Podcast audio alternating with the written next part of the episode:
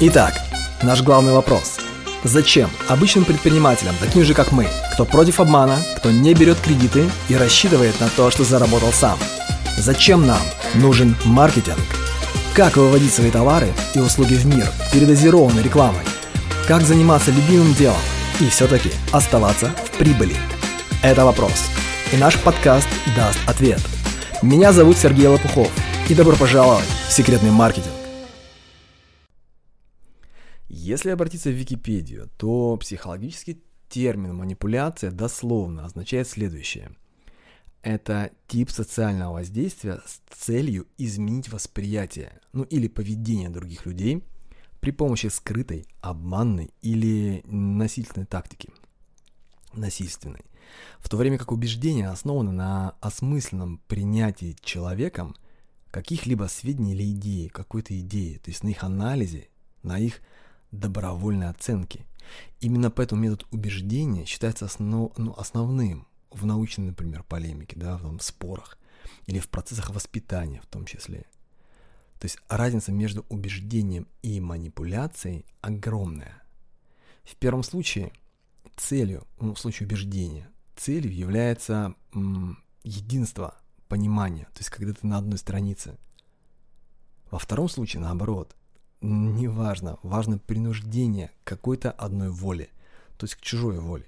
И если убеждение – это осмысленное принятие ну, каких-то идей, да, на основе того, что ты их изучаешь, на, их, ну, как бы на основе их осознания, то манипуляция, наоборот, она не предполагает независимости, она против осознания. Манипуляция, как правило, это управление волей другого, ну, по сути, обманным путем. То есть без его полного понимания вопроса.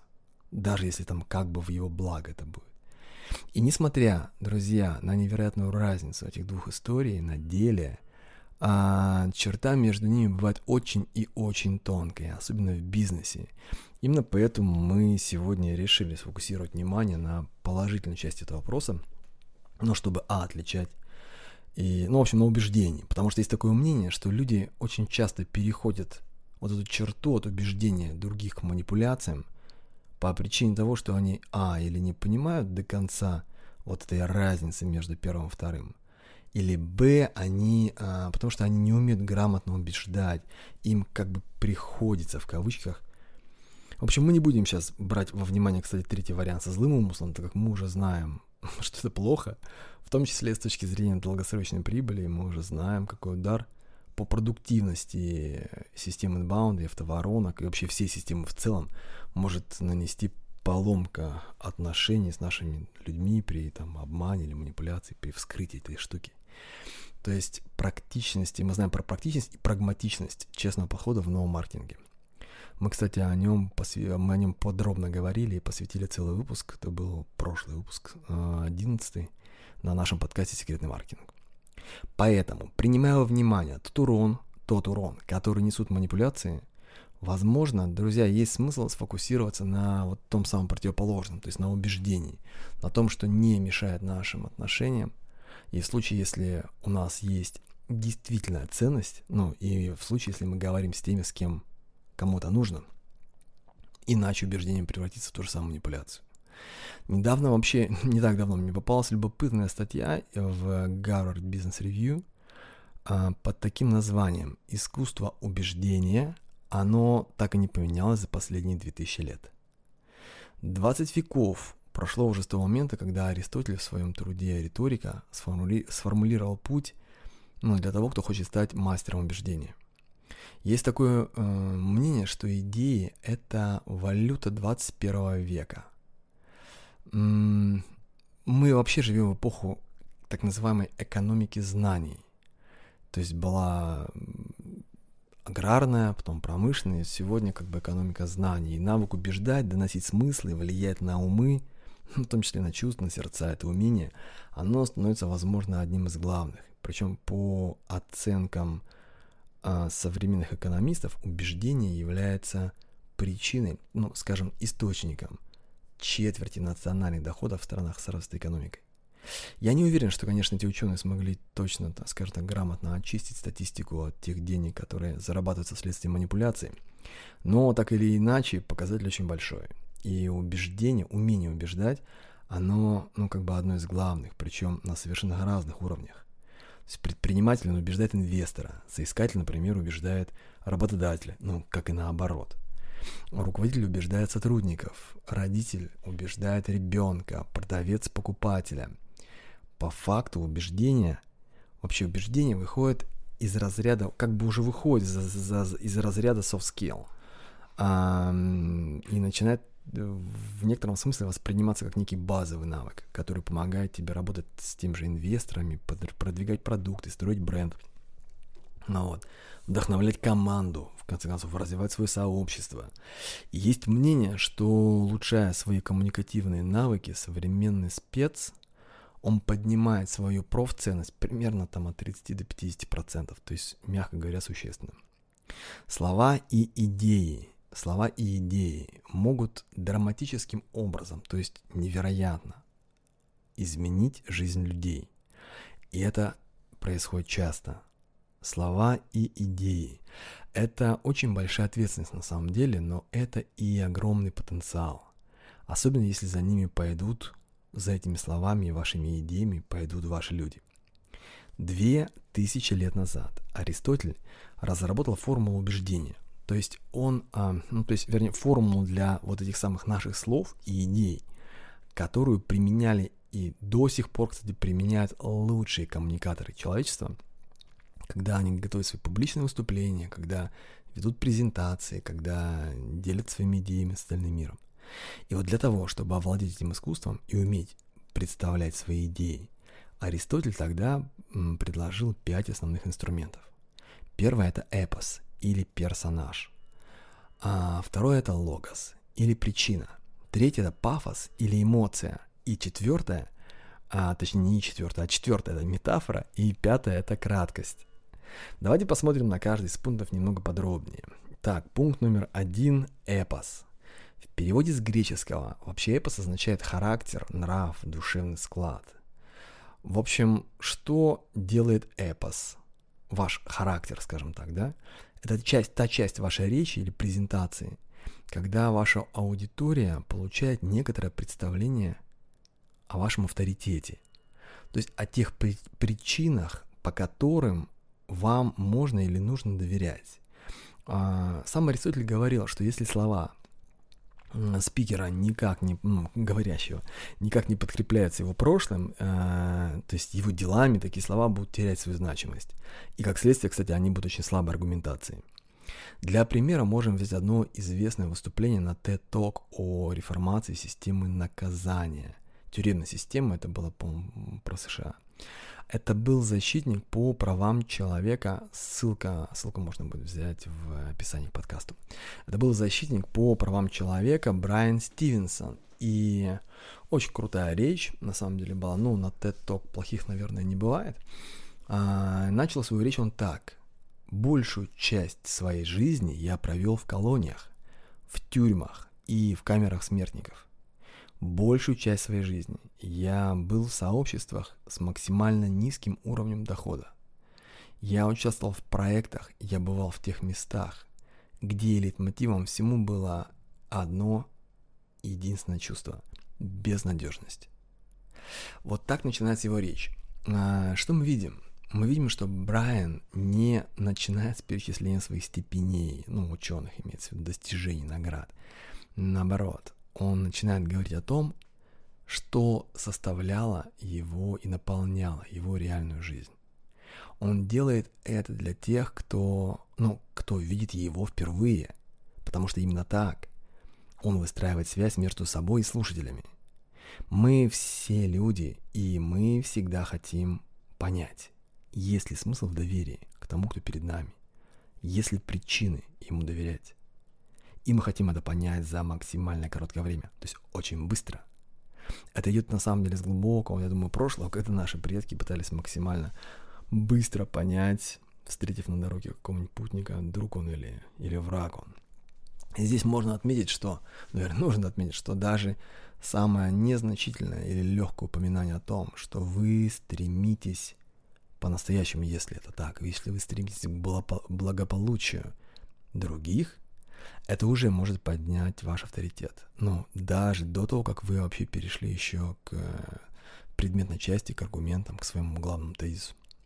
Для того, чтобы понять, заслуживает ли говорящий доверия, или его пора вообще гнать уже с трибуны, аудитория его оценивает. И вот смотрите, друзья, оцениваем, оценивает аудитория, как мы уже с вами выяснили, ориентируясь не на биографическую справку, а ориентируясь на какие-то качества, которые говорящий демонстрирует э, в процессе выступления.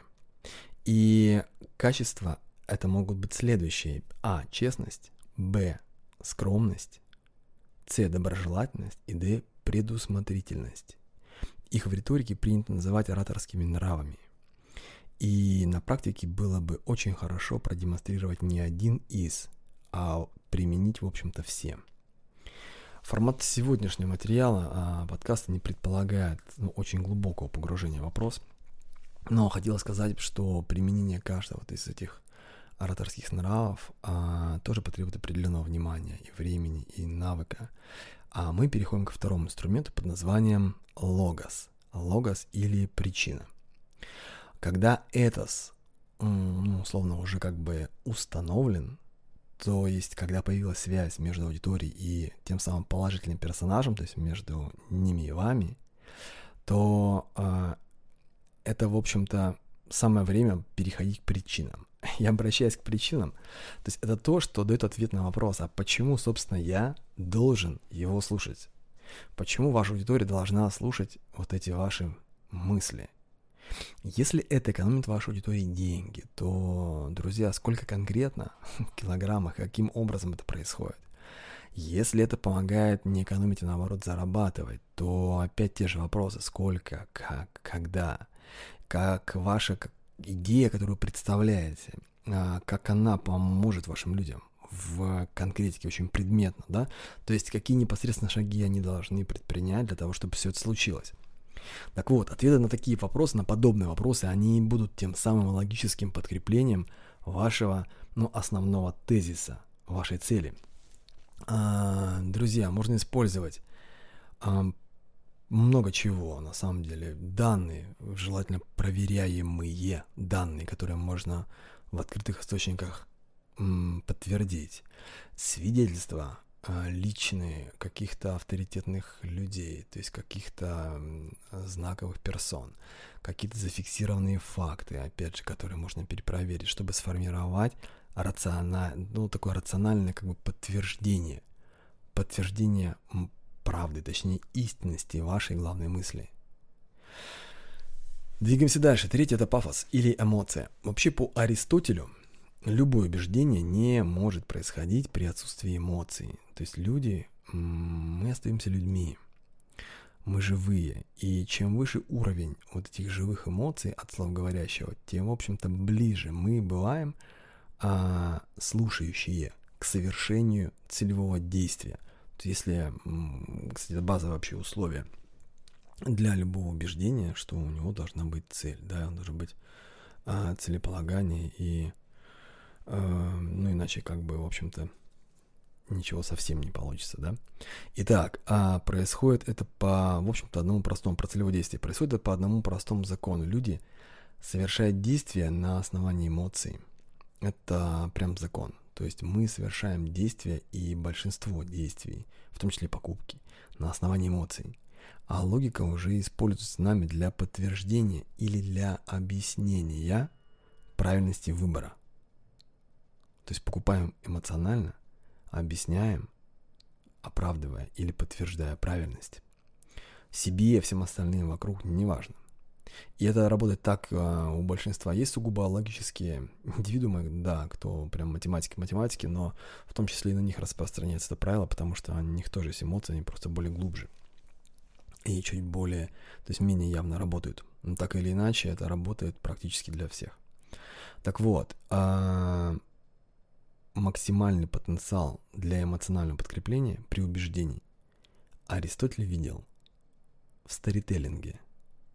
История вообще это лучший, самый лучший транспорт для смыслов. Друзья, спустя 2000 лет нейробиологи пришли к такому же заключению. Ну, то есть, в общем, 2000 лет, и мы пришли к тому же самому. Исследования сегодня показали, что классная история, интересная история, она запускает как бы резкий вплеск вот какой-то определенной нейрохимической активности в головном мозге. В частности, это касается такого гормона, как окситоцин. Гормон еще называют моральной молекулой, и он помогает формировать социальные связи. То есть а окситоцин а, как бы связывает в кавычках людей на более глубоком эмоциональном уровне.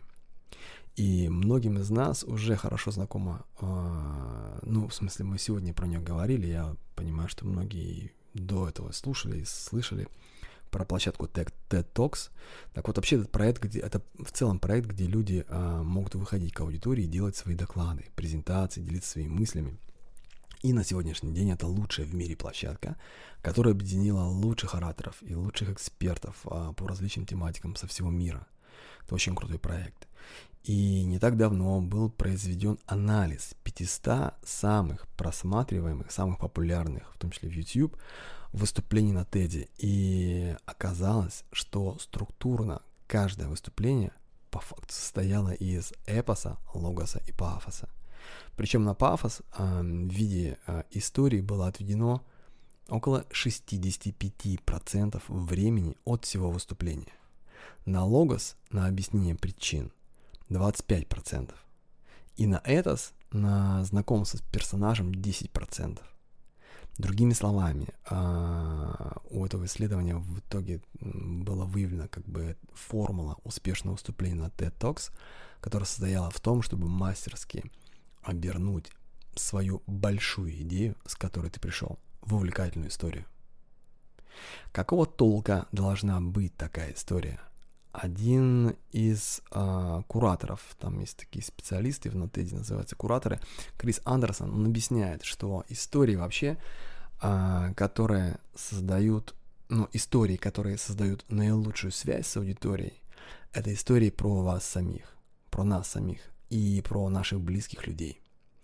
Это, как правило, рассказы о чем-то нетривиальном, возможно, о неудачах, каких-то неловких моментах, об опасностях, о падениях о катастрофах каких-то, связанных именно с нашей а, личной жизнью или жизнью наших а, людей, близких, с наших близких знакомых, и обязательно а, переданных, то есть рассказанных в такой естественной, свободной и очень а, аутентичной, такой искренней форме. И это ключ. Это ключ к глубокому вовлечению слушателей. Чем более э, личной будет ваша история, тем лучше она будет работать. А мы с вами переходим к следующему пункту Аристотеля, к метафоре. Вообще Аристотель считал, что метафора, она придает языку вербальную красоту. Он писал так, он писал, что э, быть мастером метафоры наилучшее из возможного. Когда вы используете метафору или, например, вы применяете какую-то аналогию, ну, для того, чтобы сравнить вашу новую идею – с чем-то уже знакомым для аудитории. Это делает эту самую вашу идею более прозрачной, более понятной. Это превращает вашу идею в, ну, как бы из нечто абстрактного в очень что-то конкретное, уже более конкретное.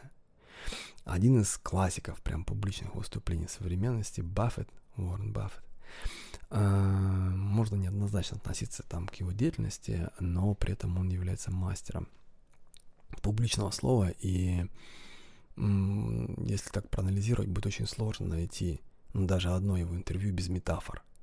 Некоторые из его оборотов, э, они прям превратились уже в сленг в определенных э, нишах. Например, инвест, инвесторы сегодня часто говорят, что они ищут компании, окруженные рвом. Корни этого выражения, они идут, ползут к метафоре Баффета о том, что инвестировать есть смысл – не просто в компании, а что нужно вкладывать деньги в так называемые, как он назвал, экономические крепости, окруженные рвом, для того, чтобы другие не могли зайти на их территорию, вот на этот рынок. Тот, кто преуспевает в искусстве метафор и кто сможет превращать слова в образы, то есть не рассказывать, а показывать, этот человек поможет своим, поможет своим слушателям получить максимум пользы из тех смыслов, что он хотел бы поделиться, что он хотел бы передать своей аудитории. Более того, эта аудитория сможет дальше транслировать эти смыслы и передавать как бы их из рук в руки. Метафора это очень и очень сильный инструмент. Но нам пора завершаться, потому буду кратким. Мы переходим к пятому пункту, называется он «Краткость». И снова Аристотель. А он был на самом деле впереди планеты всей своего времени. Он открыл практически универсальный лимит. Он на самом деле открыл универсальнейший лимит для объема информации, которую каждый из людей может воспринять и удержать. Когда речь идет об убеждении, этот лимит звучит так. Меньше всегда больше. То есть краткость – это ключевой элемент, который делает речь убеждающей. Говоря про аргументы, а, Аристотель отмечал, что он должен быть настолько компактным, настолько немногословным, насколько это вообще возможно. Он также обнаружил и выявил, что наукой наук является начало самой речи. Он говорил, что внимание слушателя может угаснуть в любой момент, кроме вступления. А потому начинать нужно с самой сильной точки.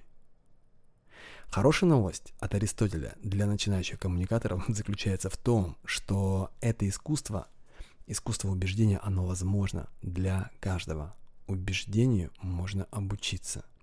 Согласно тем сведениям, что, что дошли до наших дней, после того, как Аристотель написал этот труд, риторику, политические элиты того времени э, сочли его весьма опасным. Прям такая была формулировка, весьма опасным, так как он сделал этот труд открытым для широких масс. Многие, прям действительно многие из влиятельных лиц Древней Греции, они были против обнародования этой работы. Но у Аристотеля было другое мнение по этому поводу. Он считал, что доступ до этих знаний обязан быть у каждого. Он был убежден ну, в том, что возможность правильно выражать свои мысли вслух или письменно, а также грамотное владение вот этими примерами, приемами, простите, приемами риторики, грамотное владение риторикой, оно дает человеку путь к открытию своего потенциала. А значит, это делает человека более счастливым. С тех пор прошло, мягко говоря, много лет и много чего поменялось. Ну, то есть появился немного другой мир, новая среда, новые инструменты, канал для передачи своих идей. Они у нас уже даже, ну, другие, не Тариапага. вот. Но сами люди не поменялись. И слава богу за то, что наш мозг, ну, в общем-то, по-прежнему устроен точно таким же образом. А потому и формула для убеждения, вот эта формула Аристотеля – что работало тогда, она работает и сейчас. Друзья, пользуйтесь, если кому-то пригодится для добрых дел. А на этом все. Пока. Хотите больше инструментов? Прямо сейчас мы готовим к открытию один особый проект под названием xmarketer.ru. Это закрытый портал клуба секретных маркетологов. Там будет выложено много очень крутых техник и специальных материалов для предпринимателей и экспертов. xmarketer.ru Внимание! Первым 100 новым участникам мы подарим бесплатный доступ ко всем материалам, бесплатный доступ к чек-листам, инструкциям, схемам, скриптам и даже к обучающим материалам, ко всему, что будет на момент запуска. Но есть нюанс. Этот доступ получат только те, кто при регистрации укажет в источнике слово «подкаст». И только первые 100 человек. xmarketer.ru Ссылка на раннюю регистрацию находится в описании. Проходите сейчас и укажите в источнике слово «подкаст». Все, всем пока.